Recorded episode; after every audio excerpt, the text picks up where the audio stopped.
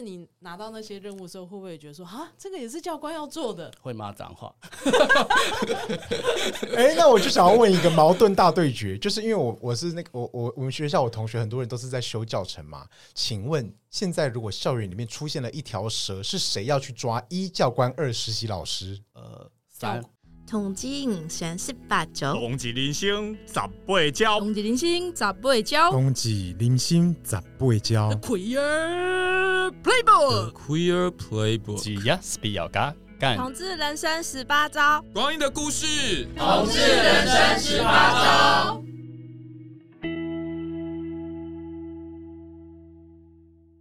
你现在收听的是热线老同小组制作的《同志人生十八招》，我是主持人萌萌，我今年二十九岁；我是 C 伦，今年四十五岁，快要四十六了；我是阿伦，今年四十二岁。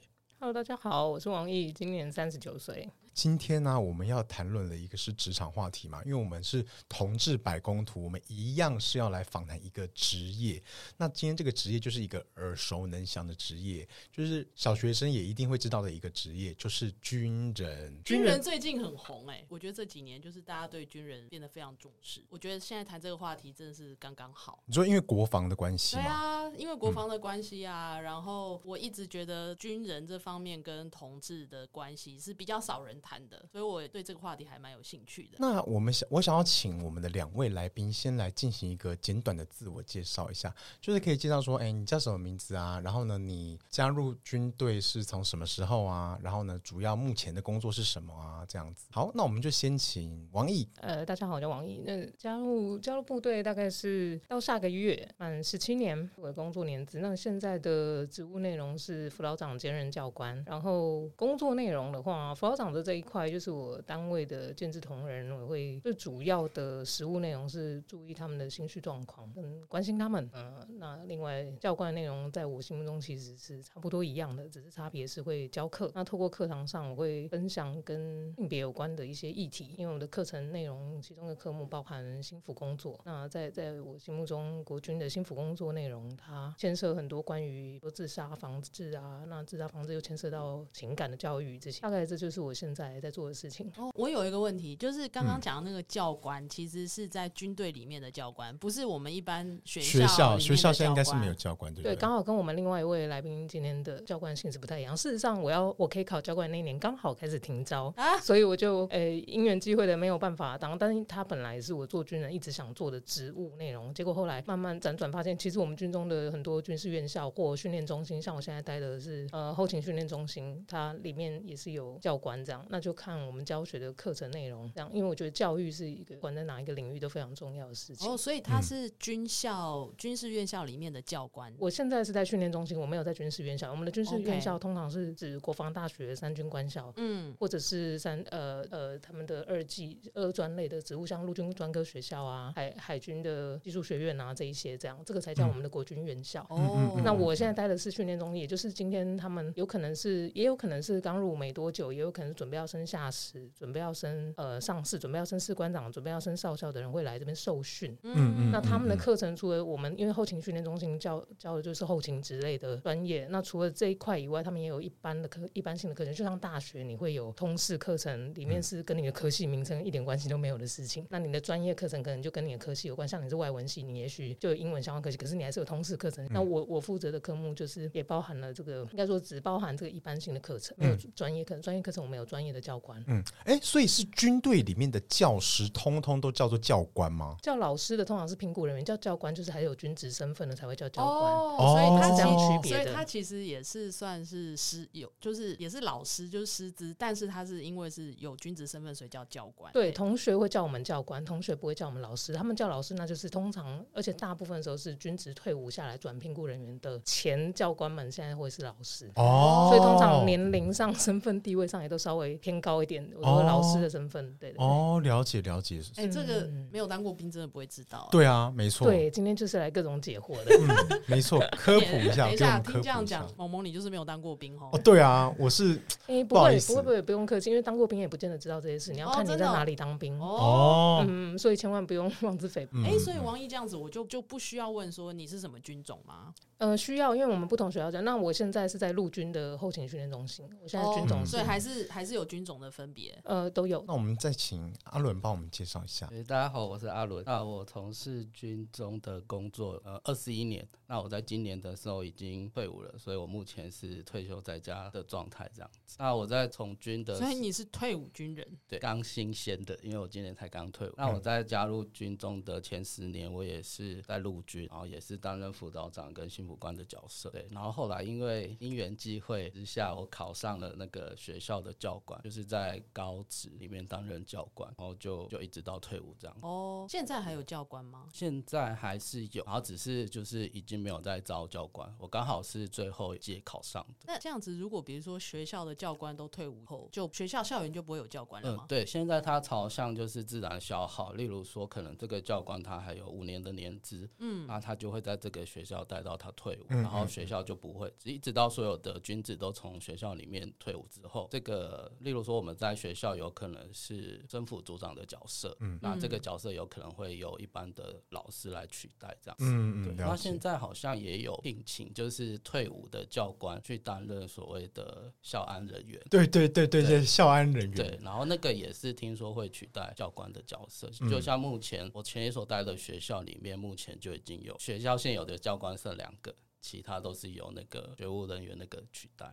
大学也是吗？大学的话，因为他们是自治法，所以就是要看他们怎么去招。哦，了解了解。这样子，我有一个疑问，因为我以前在学，因为我年纪比较大，所以我在学校的时候是还有教官嘛，然后还那时候还有军训课。嗯，那现在还有军训课吗？呃，现在叫全民国防教育课程。那以前都是教官教嘛，所以之后就也不会是教官。呃，目前还是以教官是主轴。嗯，可是好像不知道哪一年，就是我在当教官的第二年还是第三年，因为那时候要因应教官要退出教校园这件事情，所以他会有开放那个一般老师可以去修全民国防教育的学程。那如果你有修过，就可以来兼带这这堂课。可是目前的状况，尽管我前一所学校只剩下两个教官，目前还是。由他们先把这个国全民国防的课程吃下来。嗯嗯嗯，了解了解。哇哇，所以今天我们是两位教官这样子。对啊，真的讲到那个校安人员啊，我就想到说，最近看到一个新闻啊，就是那个什么建中学生啊，对于那个什么校安人员非常的抱怨，因为以前教官其实跟我们学生的感情都还算不错，都知道说学生其实啊也没有干嘛啦，就是就不要理他们就好了，他们也不会怎样啦，所以就跟学生就是也很就是非常重视自己跟学生之间的关系。然后可是校安人员就是会去抓他们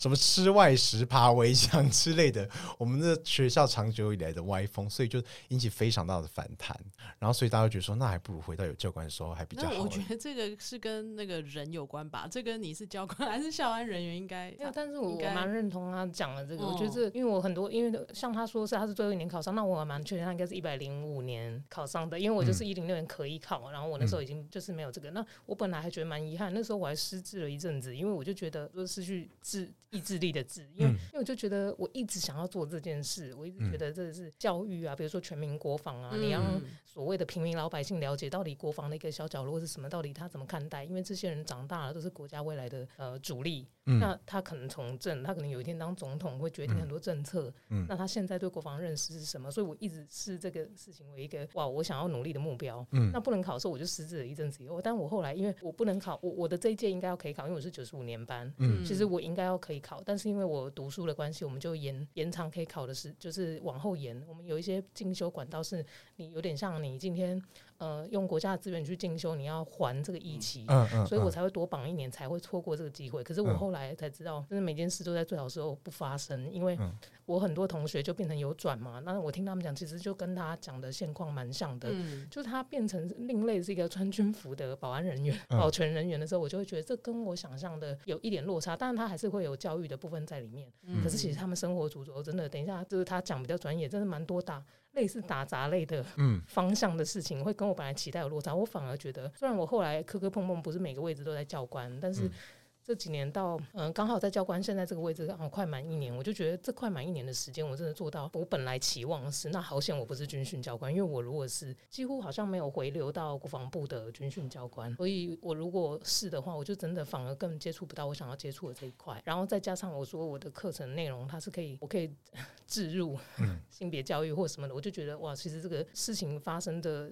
比我本来期待的还要好，所以我觉得他讲的其实蛮接近现在学校教官的现况。可能等下对，嗯，对，回流到国防部的意思就是说，你出了宫门之后，你就很难再回到那个部队。因为他们其实是穿着军服的，对啊，我们的 老师，嗯，我们单位本身是已经算是教育部的人，他们隶属教育部，他们的人事奖惩通通都是教育部管。国防就是所谓的当军教官，真的就几乎是穿着军服，但不是军人。唯一会再接触到国防部，可能就是你退伍的那一年，我 会知道你要去办一些手续，要经过国防部。哎，现在。在在学校当教官是不需要穿军服的，要还是要要要，所以我就说他们很像穿，我们这样希望你不要，就是很像穿军服的老百姓，因为他们的发型的服服制的要求，什么相对真的是要自我要求。我不会说他们不没有自我要求，但是没有人会要求他们。嗯，可是因为在学校没有没有那么严格的规定，可是我们站在军职学员生的面前，我们自己要有一个一定的仪态，是包括你怎么表达，包括你的言行举止，可能也包含你的私生活等等，这很重要。对，嗯，对对对，所以我我不会说有比较高的标准。但是就是风格不一样。嗯，嗯，我觉得这个就是什么，你知道吗？这就是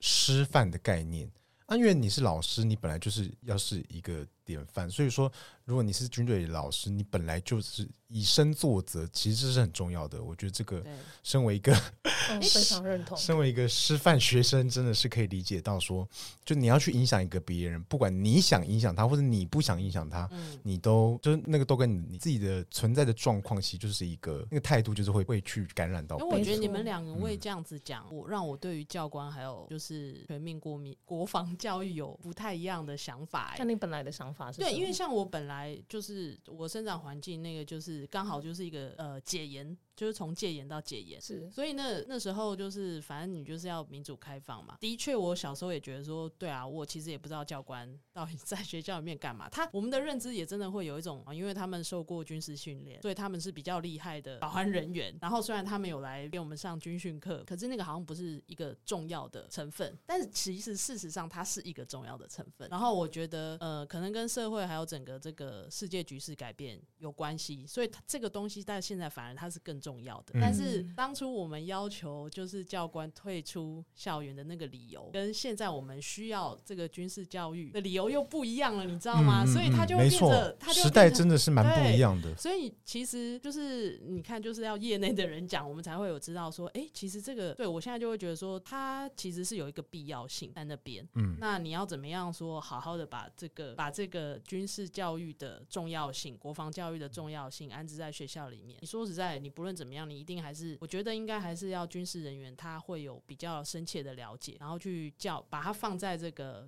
全民教育里面。嗯，当然就是会有无可厚非的一块，就是说，像我刚刚讲，这是我个人的理念，甚至也不代表他的。那我们两个又不代表全部现在在学校校园里面的军训教官，因为也因为我这个人不喜欢说谎啊，也不得不承认，很多军训教官他今天转职到教育部去担任学校军训教官，当初的就是为了要过得舒服一点的工作生活。那通常这样的理念，哎，他真的也会过得。相对的比较跟部队性质不一样，我不会认为舒服一点，因为如果你是一个敬业的人，你到哪里都不会有多舒服的状况才对。嗯、理想上还是这样，所以嗯，不得不承认，就是有很多人去那边是一个养老的心态，嗯、退休等着安安稳稳的生活，嗯，等等。比如说，比如说像他等下可以分享，可能就可以分享他的比如留守的情况啊，或者是什么，这跟我们现在比如说像大陆没事飞机就过来一下，然后船就过来一下，我们随时的战备的这个状态，压力压力源当然不一样。然后我会觉得。整个感受都不太一样，嗯嗯嗯，对，所以不得不承认你，你呃，那时候在觉得退出或干嘛的时候，我除了觉得哦很失职，天啊，我少了这条路，我也会可以明白大家看到的是什么，那这个有必要一定要是他们吗？嗯、之类的，嗯嗯，对对对，因为还是有很多人有一些所谓，就是刚刚讲戒严或什么，有一些所谓遗毒，会觉得哇，这个就像我小时候在看军训教官，我就会觉得哦，看到他们应该要很紧张，我我是还会行举手礼的，可能基因里面就写着要当军人这件事吧，我不知道，所以在高中国中我们学校。校的教官都是属于严肃的，我看到他会觉得哦，人就是这个样子。嗯、所以我也确实觉得，就像你刚刚讲师范的那个概念，我就会觉得在学校里面的军训教官，他就是这些人，他搞不好一辈子就看过这一个军人而已，嗯，就那一间教官室的军人而已。嗯、所以在他心目中的军人就是那些样子，哎，嗯嗯嗯，我就会觉得其实他们承担的责任就是另外一种责任。嗯嗯，那当然也要他们自己有这些意识，嗯嗯，去是，对，是控制这个方向，或者是做出一个样的。哇，结果我们单单讲教官就讲了这么久，完全没有 touch 到同志的议题。哎、欸，我想，我想，我想先解释一下，我想先解释一下。其实刚刚 C 轮他讲的那个东西，就是可能五年到十五年的前，就是可能二零一八年前十年，我们都会觉得说，校园里面不要有军人，因为我们的这个呃解严、这个专制的这个体制，导致我们的校园里面有军人，所以说军人在校园里面象征说，嗯，校园没有完全自由，对啊，威权，所以就希望说军人可以不要在校园里面，但是是随着最近的那个什么国际群。局势不一样，最近大家就是说，我们嗯，从认知到说是怎么中共的资讯战啊，或者是说一些等等的，我们的国家又开始强力倡导国防，不管是呃，从从那个当兵要开始修改起嘛，或者是或者是说什么年限啊，对，或者是说，就是我觉得我们过去是觉得说啊，那呃，国防的东西跟我们是毫无关联，但现在政府是希望我们每个人都尽量去意识到说，我们是在一个可。可能随时要动员来面对战争的一个的一个状况，这样子，所以说会有很大的落差。过去是我们希望国防类、军人类越远离我们的生活视线，表示我们越自由。但是现在是认为说这些东西都应该要在我们的视线里面，因为这些东西都是有朝一日可能会要用到。所以，所以说刚刚描述的这个落差是这样。嗯，原由原来原由是这样子啦。嗯嗯，对啊。那想请那个阿伦分享一下，你你在当教官的时候。时候主要的工作的内容是什么啊？然后你觉得，嗯，一般人可能比较不了解的教官的工作是哪一些部分啊？类似这种。好，我分享一下，就是我在当学生的时候，教官对我来讲就是很凶，然后很可怕的那种，看到他就要赶快躲起来。我是刚要赶快把裤子扎进去的那一种，嗯，然后我在国高中的时候还有跟教官对呛过，然后所以当了教官之后，那个体角色转换之后，觉得很大不一样。那就像就是时代已经不一样，所以我们现在在感受教官这个职业的时候，会觉得他比较像是那么权威。他比较会像是我们身边的一个大哥或朋友一样。我觉得现在那个权威式的管理方式，在这个时代已经慢慢的被淘汰。嗯，所以你刚才有提到所谓的校安人员，他们可能对学生会有比较抓他们啊或干嘛的。我觉得这应该都是比较老一辈的学长，他们的教育观念是长这个样子。嗯嗯。那其实我们现在这个时代，包含我要退伍前，其实我们学校的教官氛围是就是比较年轻化一点。我以前对我来说，教官在学校就是。全部都是同一个职位，就是全部都叫教官。后来我当了教官之后，我才发现，哎，原原来一个小小的教官是，他还是有分他的职位的阶级。嗯，那像我们这种一般的，我们进去就会称一般教官。对，然后接下来再往上，可能会有一个职位。现在的生辅组长都是教官担任，所以他也是一个职教官的职位。嗯，然后管理这间学校也会有一个教官，他叫主任教官，就是教，不是叫教头。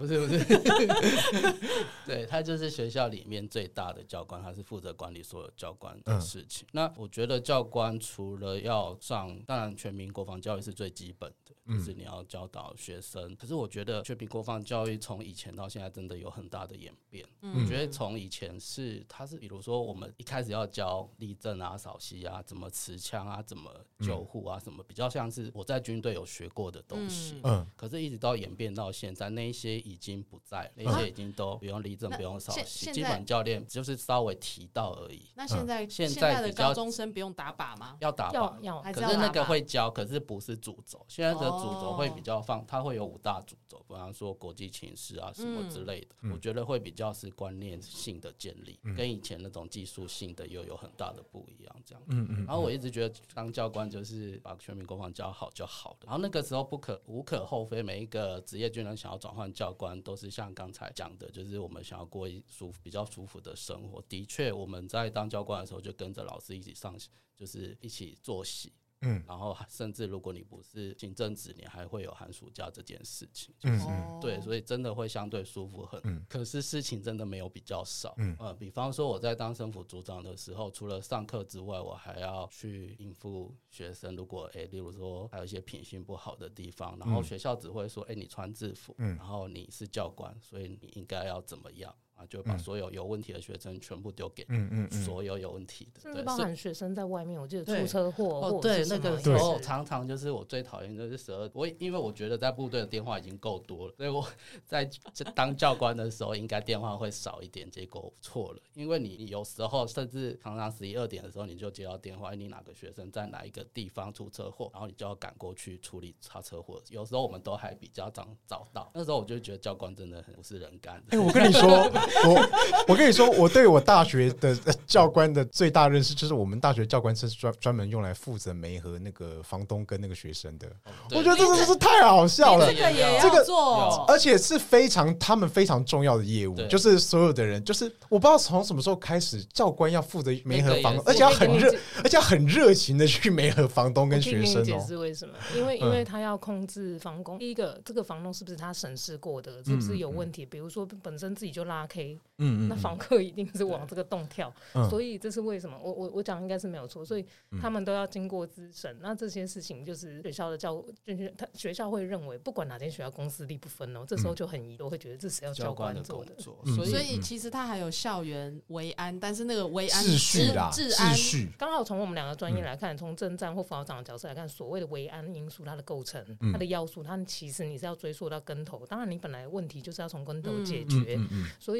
你你去哪里住阿里不达，我不如直接自己帮你框好那个区块都可以，所以那个范围就会变很广，哦、所以他们自己都会去拜访，有些我认识的教官都会去拜访这个房房东或什么，然后手上还会有各个房仲的名片，因为要做记录。然后如果新生来的话，你就得提供那个比较安全的房东给他们。太厉害了，可是我觉得就是就是事情太杂太杂，然后没有人教你，跟他们本来想象一定不一样。对啊，我们在当教官的部队的保长，其实也要有时候也要做的事。那他本来是想要从这个火坑。跳出来，可能就跳入了另外一个火坑这样子。对啊，就是我们在当我们教官会有两个月的教官训练，嗯，那那两个月其实不会教这一些，就是对啊，他 就是这个这个是要靠那个经验，对，就是就是一直去问，一直去学习，然后对啊，我觉得。退伍之后，我觉得虽然很多杂事，但我觉得得到蛮多，就是我学到蛮多的事情。那就是你拿到那些任务的时候，会不会觉得说啊，这个也是教官要做的？会骂脏话。哎，那我就想要问一个矛盾大对决，就是因为我我是那个我我我们学校我同学很多人都是在修教程嘛，请问现在如果校园里面出现了一条蛇，是谁要去抓？一教官，二实习老师。呃。三教官吗？三是总务处，总务处。因为其实教官，因应教官在退出校园，所以我们教官的，我不知道其他学校是不是了，但是我们已经慢渐渐的把分出来。对对对，你本来哪一个科室就该办，不然我们之前还要教官还要去看那个蒸饭箱，就是学生会蒸那个便当 蒸饭箱，每楼要去巡呢，这个是你。教官的事，为什么要寻蒸饭香？嗯，我也是有这疑问。对啊，你说是看蒸饭箱有没有正常在蒸学生的饭这样子？对，不是，天哪，那就是总务处的工作啊。对啊可是没有这个就很像，这个听起来就真的很像以前消防队还要什么抓蛇捕蜂有没有？对，类似。那现在他们这些也是觉得说，哎，这为什么会是消防队员要做？就把这些业务拆开啊。对。但是通常要让整个社会都觉得这可以拆开的时候，是你已经影响危害到原本你真正只有你能做的那些专业任务。可是教官不是一个大家会觉得。他有个专业无可取代的一个光环，就是什么杂事就会丢给你。那我觉得就是因为现在教官已经越来越少，所以逼不得已，我得必须要重新建立这个秩序。嗯，这样子没错。太太太精彩了！哎，其实刚刚那个笑话只是想要表达说，学校里面打杂的人哦，有的时候哦，真的是学校因为缺乏人力，不择手段。什么人哦，看你好欺负就把你抓来了。国文科实习老师也叫你来抓蛇了，教官也叫你来抓蛇。老实说，我不会觉得这只有学校这情形。我觉得所有职场应该都有这种状况，嗯，所以就会回到你的能力、你的专业本质，如果够强的话，你忙这些东西可能都已经占满你全部的时间，就没有人会叫你去做做那一些事，但是教官在学校里面似乎就不是这个角色。嗯嗯嗯嗯，来来宾也可以提问吗？可以啊，可以啊。我就很想知道，那你在学校看同志的这个，在从教官的角度去看学校的小 gay 小拉，或者是同志这个氛围啊，或者是你在你自己的教官室里面，这个氛围是怎么样？我要追加一个问题，就是 这个没有没有，因为就是说在在在学校教官里面有很多出柜的嘛？你是说像我们这种教官出柜？对，就是出柜的教官很少。或者为什么很少？对，为什么很少？因为其实老师自己也不会想要被学生知道说他自己是同事，不管是就算他不是教官，普通老师、高中老师也不会想要被教育界出柜的，可能不多，都不多，对，所以包括教官在内。嗯，对。那我觉得我自己是蛮幸运的地方，是我刚好学校有一个就是会把彩虹旗放在桌上，然后说自己是同志的老师，嗯，对，然后我就会跟他比较有话聊，嗯，好不小心，然后他已经当第一个了，所以你不用再当第一个，他是第一个，因为 那个时候就是会觉得自己好像不用去革命或压力不用那么大，没错没错。虽然我们前一所学校是反同，嗯，但是我觉得，我觉得就是他们也不敢太明目张胆的说，不要这样啊，或者因为这个时代已经不一样了，嗯嗯嗯。你阻止我操，你阻止我出柜，我就不帮你抓蛇。我我是没有了，我是在学校是没有出轨的。哦，你是在我是一直到呃，就是我要退伍前，然后我我结婚，然后我才那时候比就是得送公文，然后再这件事跟我们上去。我觉得跟我们现在部队现况有些像，蛮多我的朋友，我自己的朋友，就我说军中的 LGBT 圈的朋友，嗯、他们就会想要退伍前，因为毕竟你在这个工作上，你退伍你才有相应的退伍结婚呃结婚补贴啊、婚婚假，都觉得要压在退伍前，然后精算一下倒退回去是几个月，然后对，都想要那个时候。哎，有身边现在就有很多在其他职场，因为我有因为我是金融业的，嗯，我也有金融业的朋友，他也是打。就是也是抱持了这个打算，他就想说我要等到退休前，然后我就要结婚，然后因为他要把 婚假什么那些福利全部用完，可是他也不想要那么早就出柜。哎呀，可是我就觉得有时候遇到这我都觉得我比较浪漫，我就觉得结婚不能等啊，你遇到对的人，喜欢的人也喜欢你，这件事有多困难？是啊，没错啊。然后你现在不赶快把它定下来，就嗯，人家明天就哦，你不可以跟我结婚，别人可以跟我结婚啊，你怎么知道？没错，我比较浪漫了，我就会这这也是一个考量，但是你知道我们年纪大就会比较有很多现实 厉害的计算。可能很多包袱是哦，我觉得可能也有一点年纪的差异，因为像比如说四十岁以上的就是同志，嗯，我觉得对于出柜这件事来讲还是没有那么自然，尤其是以女同志，就是我因为我有在一个四十岁以上的群群组里面，那我就会有感觉到说，哎，其实那个还是以出柜这件事来讲的话，尤其在职场上出柜哦，我觉得大家还是会比较保留一点。那边因为我刚好三十九岁整，所以我我明白你们那个我们差不多这个区块，对对对对对对，就会还是会有。一点落差。那那我很好奇，那那那你这样子在学校看学生，就是对待，比如说那个老师，或者或者是学生之间，看他们对于同志的这个概念，你有感受得到？我不知道是不是因为我比较幸运的关系，因为我看有时候看一些报道，看一些报纸，都觉得就是同志在职场会被怎样怎样之类的。嗯、那可是我观察到的，我比我反而比较觉得是人格特质的问题。像我们这一个同志的，我认识的那个同志的老师，他本。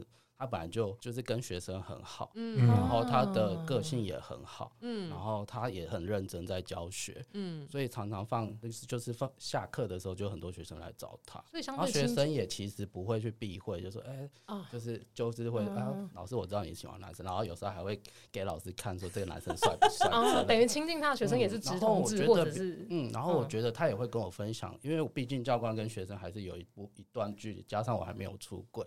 可是，就他跟我讲的经验是，也有很多想要出柜或者是在柜子里的学生会来找这个老师。嗯，然后这个我相信，我觉得这很棒，刚好就是一个管道，就是让学生知道，对对对对，让他知道说他遇到了什么问题，可以怎么解决这样。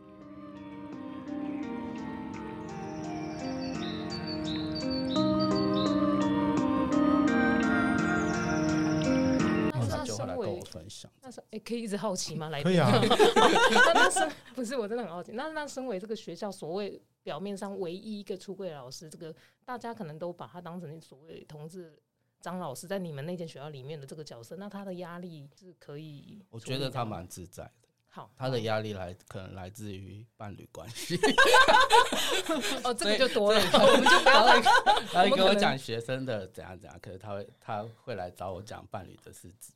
哦，他把你当朋友啦，对对对对，对啊。所以，但是学生这个出柜或什么这些，算是一个算工作的一部分嘛。就是说，比如说学生找他来倾诉，或者是跟他比较、嗯、要看他的、嗯、他是不是辅导老师。所谓工作一部分，如果你是说业务，搞不好这个老师是数学或英文等等，对对对，基本上就是如果就是他担任导师的情况之下，他可能一个班有四五。四五个学生、嗯、理解，那里面可能就会有一两个。那我想知道他在你们学校是已经有名到今天不是他导师班，别的同学都会想要呃，因为你说他桌上的彩虹旗嘛，或者这些他同学进进出出可能会看到，他们是不是他的学任教班级，他也学生也会来找他吗？应该是说都是任教的班级比较多，哦、而且假设他是导师，他有可能是教其他班级的科专科对科目，嗯、所以他认识的学生也会蛮多。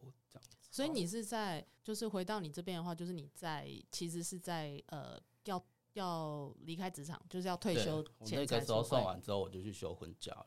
啊，然后所以就没有再回来我回去的时候，就是收东西。好离职，好离职手续，对对对。很多我的我的我的朋友，有些都是这样。但是就是说，即使是没有出柜，你有觉得你有很需要，就是维持你没有出，就是比如说掩饰你同事的身份，或者是怎么样吗？有诶、欸，因为我觉得。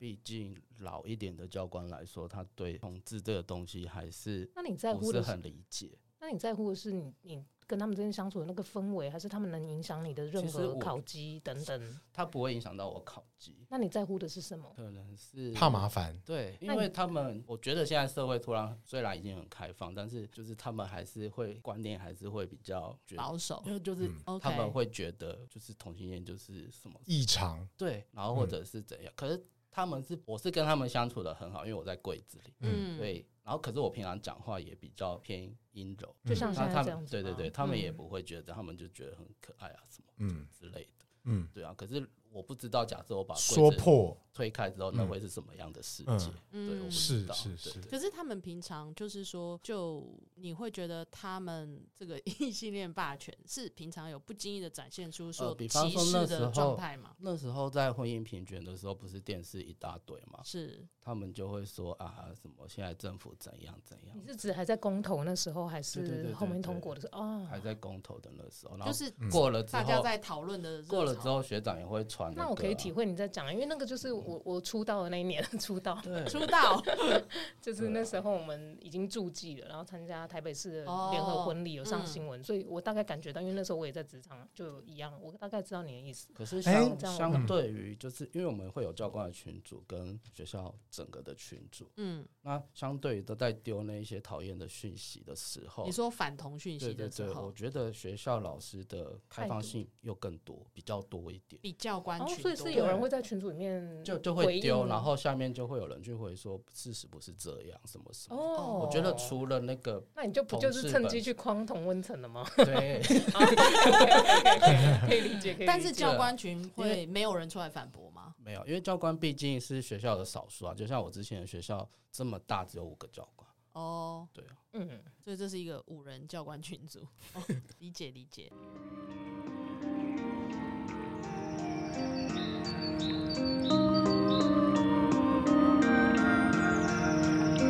哎，那王毅可以跟我们分享一下你当时的那个经验，就是你去注记登记结婚的时候。对，因为你刚刚说有你可以体会嘛，所以你是碰到了什么样子？我我觉得他讲的东，他讲的情境，我感觉可以体会，是因为那个时候我我本来就没有一直都对于性向没有特别觉得我一定要瞒或讲。嗯，我我没有持特别态度，然后就是大家在吵这个就是公投啊，什么良好三坏这那那一些日子，刚好呃台北市政府就很政治正确的，每次提到同志的政策，他就会用我们参加台北市政府办的联合婚礼的照片，因为我们有特别勾同意，嗯、那个是有特别给我们同意使用这个照片的肖像权这些，他们有给我们一张勾的那个同意书，嗯、所以我就有心理准备，他可能会露出在各种时候，可是我没有想到这么的。废物呃，物尽其用，就是比如说他们今天讲到哦，台北市政府的哦育儿呃，或者是跟同啊跟同志有关，我们可能不是育儿，但那个时候啦，就是可能还有别的事情的时候，他们就会用我们两个的新闻画面的那一张。那所以那是一个周末。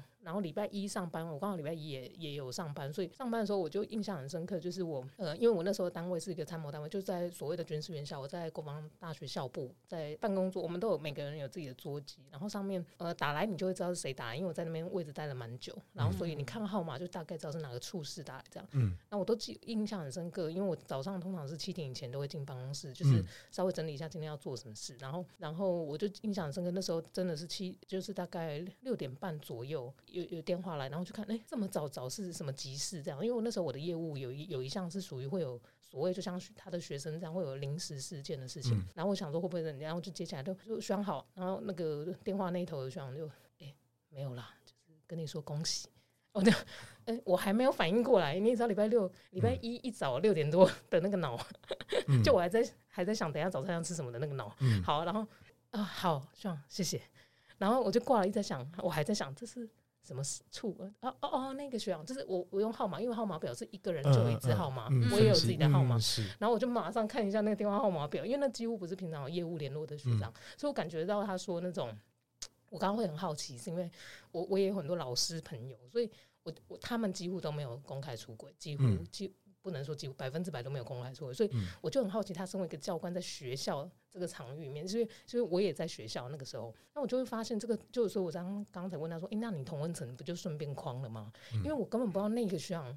他是这样，而且我不会是说他就是 LGBT，我不会这么觉得。可他至少是直同志啊，他至少是友善的。对，然后所以我就会觉得哇，我我我才会开玩笑说那，出道那一年，因为那有很多新闻，然后陆陆续续，而且那一天同一天，我都还记得，因为我的工作会常常跑来跑去，我还要需要照相啊什么，我会离开办公室。我记得我有一两个小时不在，就同一天的事情。嗯，回到位置上的时候，有个信封，然后上面就写王一收这样，然后我想说。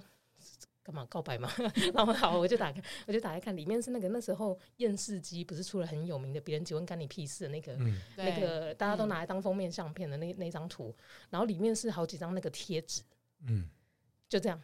然后我整个就看来看去，这个信封我一直在找那个资讯，都差点没有去送去宪兵刑事中心看指纹到底是谁，你知道吗？我真的看不出来那是谁给的。可是我很确定这应该不是同一个人呐，就是就是嗯，我忘记我是用什么资讯判断不是同一个人。好像是我有打电话回去跟学长说，类似就是呃，这是不是你送的？对，因为既然他早上都打电话给我了嘛，对不对？呃，对，类似这样的求证，反正就是另外一个人。那像这样的小事，其实这几年来，我所以我就说出道那一年，到到后来我们又可以结婚了，到后来参加国军的同志联合婚礼，这这些年来这种小事其实很多。嗯嗯嗯嗯嗯，好的部分啦，就是，哎，我们补一下背景，这个是在哪一年？就是你参加台北市的这个联合婚礼。一零五吗？那时候就是二零一五吧，一零四、一零五，就是一四一五左右。对，一四一一，但是是一零一零四年还是一零？我真的不确定，因为我知道一零四年差不多是在那个时候。对，因为我知道一零四年好几个月我在国外受训，所以应该是一四一五。OK OK，就是那个时候你参加这个台北市的这个联合婚礼，然后你们那时候因为还没有通过嘛，所以是做助记。对，然后就是等于是公开出柜。然后就一直被拿来做那个样板，对，或者是从那一天之后，我身边的人，呃，其实就有一种人的流动。我刚刚说了，你你本来绝对不是同温层的人，就本来不认识的人，突然哎哎，原来是同温层，而且这么近。然后当然也有本来有在联络或交流，平常讲除了业务之外，还会跟你闲聊的人就不闲聊了，你们就疏远了，你们可能就剩下业务，或甚至那个业务，你后来发现哎。换成半人了，怎么就突然就换？这、嗯、连这种事都有。嗯，对对对，OK。哎、欸，这个我有感觉，因为那个时候在公投前，就是也是应该是就是也是差不多在一二零一四一五年，就是在同婚通过之前那几年，然后就是因为那时候很多公听会或什么，我也有收到，就是根本从来没有想过他是同志的人，然后他突然也是就是私讯说，因为他可能看到我有。在 IG 上的照片，就是去参加那个，就是公听会外面有声援的那个照片。你有被 take 到？没有没有，我只是照，我只是照了一张照片放在我 IG 上，然后他是我的朋友嘛，他是连友，然后他就突然就是加油，哦，就是像类似这样子的。不知道，我就觉得我们同志其实很好搞定的，只要尤其他对方如果是个异性恋又有小孩，然后但是他很支持，他是直接说，就是真的会很感人，就是我们你真的会突然，我们哭点很低，突然就有很多，你就觉得说，哎，原来是这样子，有对，的确有些是他其实是同志，然后他突然就是觉得说，我们是一国的，然后他就跟你，他就跟你突然就好起来。对，然后有的是就是像你讲的，就是也是直同志，你就知道说原来他是支持。对啊，有的看起来本来钢铁大直男，你真的没想到他会这么友善的人。他说我其实高兴的部分或正面部分真的多过负面，不能真的不敢说没有负面，绝对有。嗯、就像、嗯、就像会讲到，比如说这个玻璃天 天玻璃天花板的事情啊，或者什么这些事都会遇到，但是。这一些力量，可是像这种玻璃天花板的事情，你觉得是跟这个同志身份有关的？我想先问一下，那个军中的升迁是怎么决定的？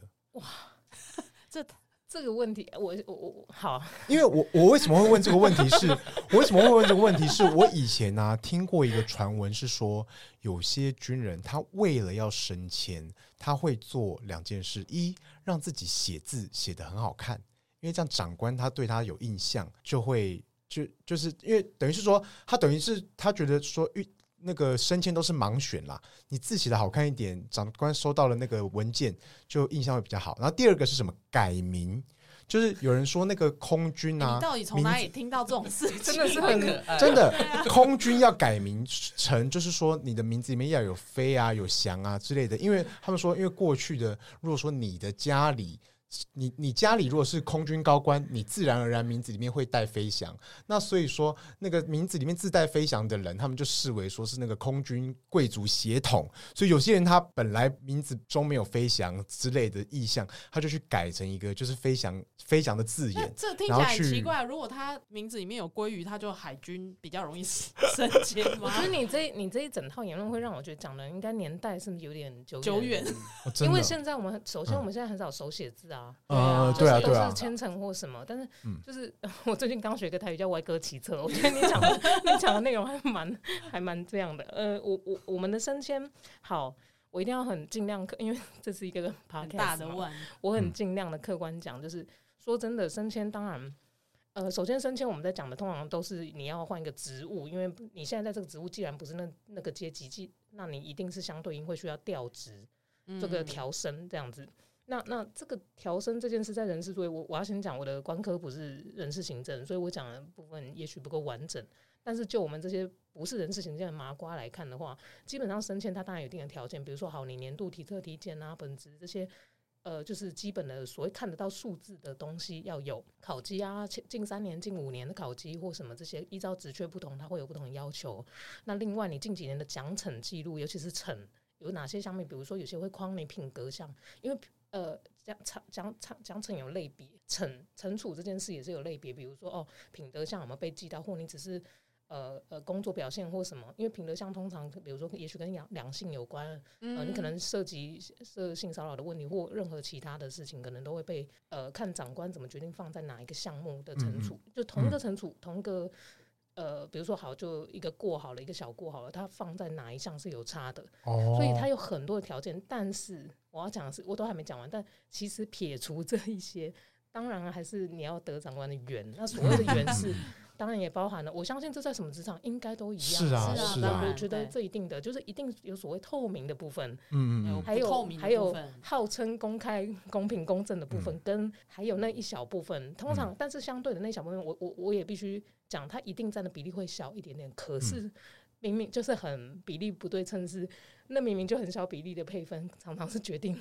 最后结果，我相信什么职场都是一样。但是你会觉得说，像比如说你是不是同志这件事，LGBT 这个会有影响？我可以回答这个问题，因为我我一直都试着不要这样想。所以当我我我在所谓的出道那一年之后，我们假设说那是一零四年好了，对，一零四年到现在之间，我我有一次参加个职缺甄选，两个，总共我经过几次的那个，然后有两次参加职缺甄选的经验是。是最后结果不是我，然后我也觉得 OK 好，就是力不力不，就是你知道，嗯、呃，就是那个不如人嘛，就就我就哦继续这样。那很巧的是有有有几次的经验，后面在可能不同的人嘴巴中，我才听出来，原来那个时候就是我们可能闲聊之间串起来，原来那个时候是因为这样，所以我自己遇过两次玻璃天花板的事件，都是有。等于是有证明过，真的是因为我是个同志哦，嗯，但是但是我也没觉得怎么样，是因为比如说比如说，假设我现在要去去 Karen 的公司工作，好，他是他是人他是人资人资主管，假设他今天觉得同志很恶心，他不喜欢我，那我不去也刚好，我的想法是这样，我的想法是这样，因为相对的，我如果去了，大家是谁为难谁？是啊，的确，对，所以其实我对多里天花板，我没有，我老实说很，我很失智、很丧志的，没有要对抗，因为我觉得这也是他在框他的同温层。嗯、那今天就是谁今天能力厉害做到最高，谁可以框同温层啊？嗯，那所以我要努力的应该是把自己的位置做到一个我可以框出我自己同温层的范围。嗯嗯，我认为这本来就是有点物竞天择一个嗯。互相筛选，就是很残酷的那个职场生存啦。对，刚刚他讲个词“自然消耗”，我蛮喜欢。我觉得这也是一种自然消耗，就是要么就你消耗掉我，要么就我消耗到你，大家来 PK，就是运动比气场嘛。嗯嗯，对。那那阿伦呢？这个在学校教官这个方面，因为刚刚听你讲，其实他是相对比较平平的。就阶层有，虽然有阶层，可是是不是比较没有那么明显？我觉得在教军训教官这一块的话，升迁管道就比较透明一点。嗯，然后加上因为现在教官越来越少，所以呢，我们也是刚像刚才阿姨讲的，有一些就是评选这样子。嗯，然后这些评选加起来会有一个分数，然后全国的教官再去比那个分数。嗯，可是你在还没比之前，你就要你资格符合了，你就可以丢我要参选。嗯，然后参选完之后，你就会被排。那假设我今天只要五个升中校，嗯，那这五个前五名当然就是升上去，嗯，是这样子的制度。哦，了解了解。比较，因为在军中真的是会比较像是你要得长官疼。嗯，可是，在军训教官是你要肯做事，为自己累积点数。哦，比如说我今天参与了一个活动，然后教育部就会发给你奖励。它是可以量化的。对对对对，我觉得这都不能量化。对，因为在军中我之前也待过，可是我之前是比较爱做事的人，所以那个长官就很喜欢我，然后就会很给我很多点数。然后点数，因为我们上面都会拨一堆点数来到，比方说连级好了，那连级你可以啊，营级可以分配几点。那一样有五个辅导长，可能这一个就会特别。那像那个什么好宝宝奖章，对对对对，那个类似那个。可是我觉得这样子的制度之下，人为操作就比较比较是是赞成是关键，就是就是我喜欢谁我就多给谁。我要问一个无聊的问题，就是。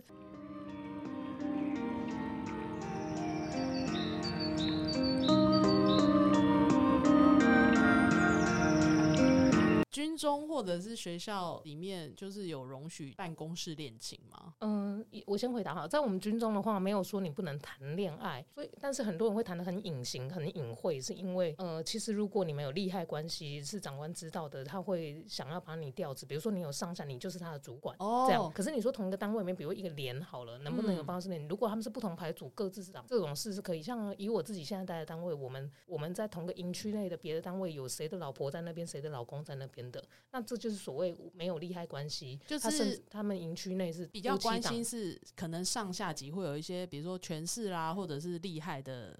对，这个这个是一个，所以很多人就会想要隐晦的，尽量的地下恋情，因为因为比如说好，我你今天不知道我跟阿伦在一起，那他是我排长好了，事实上他可能也没有特别照顾我，但是今天会影响到什么？会影响到排假啊。我们今天可能想一起休，或你休我留，对对对。但是今天一旦大家知道，就会特别呃，不管是隔开什么，我们就比较不能控制这一些其他生活上的。我觉得舆论压力也蛮大的，因为我之前就有一个连长跟一个士官，他们在同一个单位，然后那时候还是男女朋友的关系，嗯，然后连长就是一个有。连长也没有刻意要做什么，可是呢，当假派出来当什么的时候，可是其实他讲你讲的这个状况就有利害关系，因为连长是他的主观的，就有直属长官，所以他躲不掉会被这样看。所以我想问一下，现在如果他们是在同一个单位，还是结婚了会被调职吗？因为以前我们那个年代是会这样。就是我我以我们现在在诶、欸，这这一定要说不同的部队任务特性还是不一样。那我们在我们后勤训练中心这种后勤类的之类单位，它会调到呃，比如说同一个营区，像就像我刚刚讲的状况。